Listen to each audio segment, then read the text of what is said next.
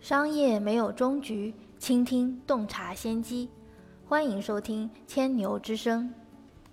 大家好，这里是阿里新零售内参千牛之声，我是千牛头条小二牛康康。每天让我们一起听见新零售。今天的音频是关于阿里巴巴为中小企业减负二百五十亿元的。二零二零财年伊始，阿里巴巴公布，二零一八年阿里巴巴集团和蚂蚁金服集团总计向国家纳税五百一十六亿元，同比增长超过百分之四十。这意味着二零一八年阿里巴巴平均每天超一点四亿元纳税，稳居中国互联网企业纳税第一名。伴随着阿里巴巴平台效应持续扩大，带动上下游产业纳税两千五百八十一亿元，创造就业机会四千零八十二万个。此外，阿里巴巴主动为中小企业减负二百五十亿元。在二零一九财年的第二季度财报中，阿里巴巴将为中小企业减负放入年度收入的预期里。当季财报显示，阿里巴巴将二零一九年财年的收入指引区间调整为三千七百五十亿元至三千八百三十亿元，较原先的收入指引调整幅度为百分之四到百分之六。此举直接让利二百五十亿元，支持平台商家升级和发展。阿里巴巴集团 CEO 张勇表示，绝不一味追求自己的高增长和高收入，全力帮助中小企业和商家扩大销售、增加利润，辅助他们度过全球经济震荡期。最新数据显示，成立三年多以来，网商银行为全国数以千万计的小微企业提供贷款，不良率控制在百分之一左右。二零一八年，网商银行为小微经营者提供了超过一万亿元资金支持，其中百分之九十六发放给了贷款金额一百万以下的微型商家。截至二零一九年三月一日，已经累计服务超过一千五百万小微经营者。一份针对上万名小微经营者的调研显示，近九成的小微经营者预计二零一九年收入将有所增长，其中近六成有信心获得明显增长。结合二零一八年各银行业绩，可以发现，网商银行利润几乎全行业垫底，不到工行的百分之一，但服务中小企业数量却最多，为第二名民生银行的两倍。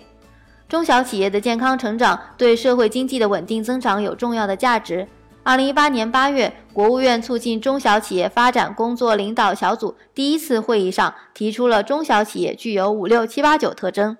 即中小企业贡献了百分之五十以上的税收，百分之六十以上的 GDP，百分之七十以上的技术创新，百分之八十以上的城镇劳动就业，百分之九十以上的企业数量。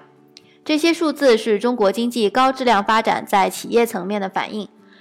阿里巴巴认为，社会没有消费降级，相反带来的是消费升级和创新升级。阿里巴巴平台创造的新消费增量，带动了上下游产业纳税超过两千五百亿元，其中淘宝、天猫商家拉动了约一点五万亿元的新增内需，由此带动的税收超过两千一百亿元。随着物流供应链的数字化，流通环节的税基也不断扩大。仅就快递业来看，新增快递消费约三千七百一十四亿元，带动税收超过四百亿元。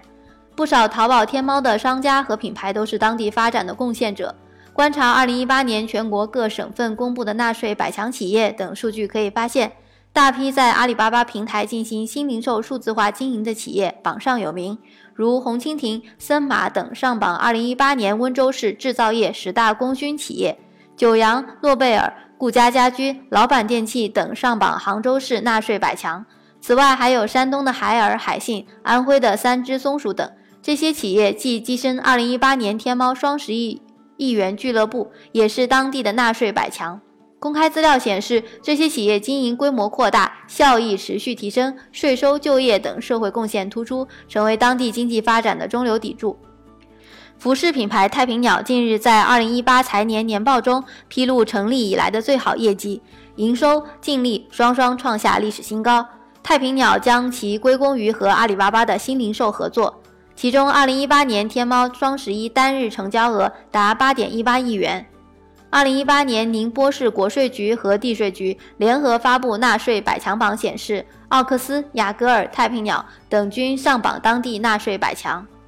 上海市商务委数据显示，路易威登、欧莱雅、雅诗兰黛、海恩斯莫里斯等外资企业均是当地纳税明星。这些企业与阿里巴巴的数字化实践，也在为世界范围内成为样本。二月五日，雅诗兰黛集团发布的二零一九年财年第二季度财报显示，中国电商渠道的总收入超过中国市场销售总额的三分之一。欧莱雅集团二零一八财年年报中写道：“中国市场消费的需求强劲，得益于中国市场天猫双十一的成功，四大部门在第四季度都有不俗的表现。平台效应不仅让税基扩大，拉动就业的作用也进一步增加。”三月二十五日，中国人民大学劳动人事学院课题组发布的报告显示，